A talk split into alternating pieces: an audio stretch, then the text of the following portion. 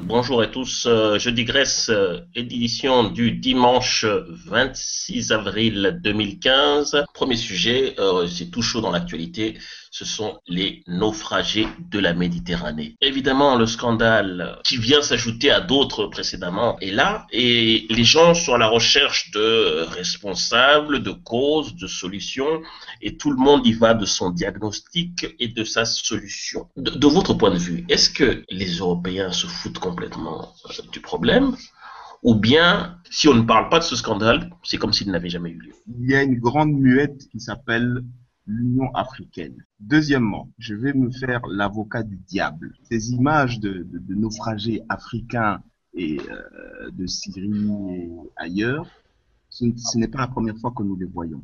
Alors la question qu'on se pose, c'est nos amis africains qui ont tous la télévision, Internet et tous les réseaux sociaux de l'univers à leur portée, qu'ils ont déjà vu ça plusieurs fois auparavant, pourquoi continuent-ils à vouloir toujours venir de cette manière, sachant que de toute façon, il y aura des morts à l'armée Je pense que nous avons tous vu la, la, la fameuse euh, intervention de Fatou Diane sur le sujet. Fatou Diomé, ouais.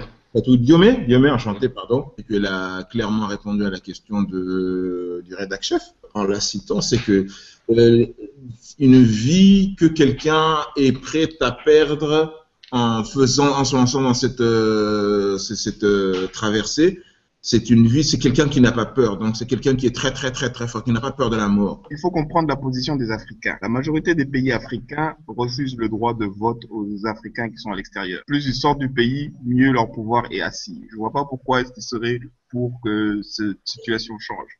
Mais en même temps, tu ne vas, Non, pas, être le, tu ne vas pas être le chef d'une nation vide de Ouais. personnes. Non, non, le- le- situation de personnes qui ont décidé de rester. par rapport à ce que dit le rédac chef, il y a des gens qui n'ont pas le choix de rester. C'est parce qu'ils ne pouvaient pas partir. On se pose jamais la question, par exemple, dans l'autre sens, si on vous dit qu'il y a un avion de touristes qui s'est craché quelque part alors qu'ils allaient à Nouakchott, à aucun moment quelqu'un va se dire, on va voir les, les pays commencer à battre le tambour et dire, ne partez plus en tourisme. Mhm. Donc, les gens se déplacent à la surface du globe pour des raisons diverses et variées. Ici, dans ce cas particulier, c'est des gens qui ont des problèmes chez eux et qui, comme disait PGB, cherchent une solution ailleurs. Ce n'est pas tout le monde qui part. C'est on te dit, euh, toi, dans notre groupe, qui semble avoir le plus de possibilités, go, vas-y.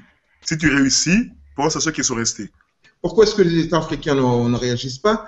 C'est parce que on n'a pas envie d'être remis en question, on n'a pas envie de commenter sur ce pourquoi euh, on n'arrive pas à faire en sorte que ces gens qui sont si forts, comme disait Fatou Diop, hein, qui sont si forts euh, physiquement, qui ont une certaine, certaine en- envie de vivre, ne restent pas sur le continent. On n'a pas envie de se justifier par rapport à ça. Pourquoi? Parce qu'on a échoué, parce qu'on n'arrive pas à proposer quelque chose. hein. De la même façon, ici en Europe, on sait qu'on a quelque part, d'une manière ou d'une autre, hein, une certaine- une certaine responsa- responsabilité par rapport à tout ce qui arrive en Afrique, qui fait que les gens vont venir se fracasser sur ce mur de la Méditerranée. C'est justement sur ça que je voulais insister, revenir. Le- le- cette responsabilité qu'on a l'air d'envoyer sur l'Europe. Est-ce que l'Europe, quelque part, responsable d'être un pôle d'attraction de... Ce n'est- pas un pôle d'attraction, c'est un pôle de déstabilisation. Une grande partie des problèmes qui, qui font que les gens partent, leur origine se trouve à l'endroit où ils vont. Je pense que cette problématique existait il y a 20 ans.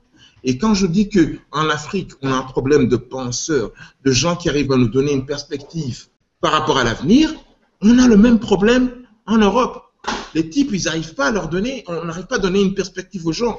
On, essaie de réagir toujours après coup. Euh, oui, je vais m'a- m'attaquer aux penseurs, je vais m'attaquer à ceci, mais on n'arrive pas à attaquer le fond du problème. Comment ça se fait qu'on n'arrive pas à tenir compte de tout ce qui se passe dans le monde entier de manière à ce que on attaque ce problème, qu'on fasse en sorte que tout le monde puisse être bien là où il est. Peut-être qu'ils ont peur que ça révèle leur responsabilité. Euh, le, le rédac pour la conclusion, sans doute. Il y a trois types de responsabilités. Donc, il y a la responsabilité, je dis de l'Union africaine, mais je- j'entends par là les différentes administrations des différents pays. Il y a la responsabilité des, des Européens, donc l'équivalent Union européenne et tout ce qui va avec. Mais il y a aussi une troisième responsabilité. Je pense la responsabilité des gens qui sont ici. Nous avons une certaine responsabilité dans le sens où il y a une certaine image, une, certaine espérance qu'on véhicule quand on rentre au bled. Si on pouvait casser cette image de pseudo-espérance, de pseudo tout va bien, alors que non, on véhicule aussi quelque part une idée de ce que l'on vit qui est totalement fausse.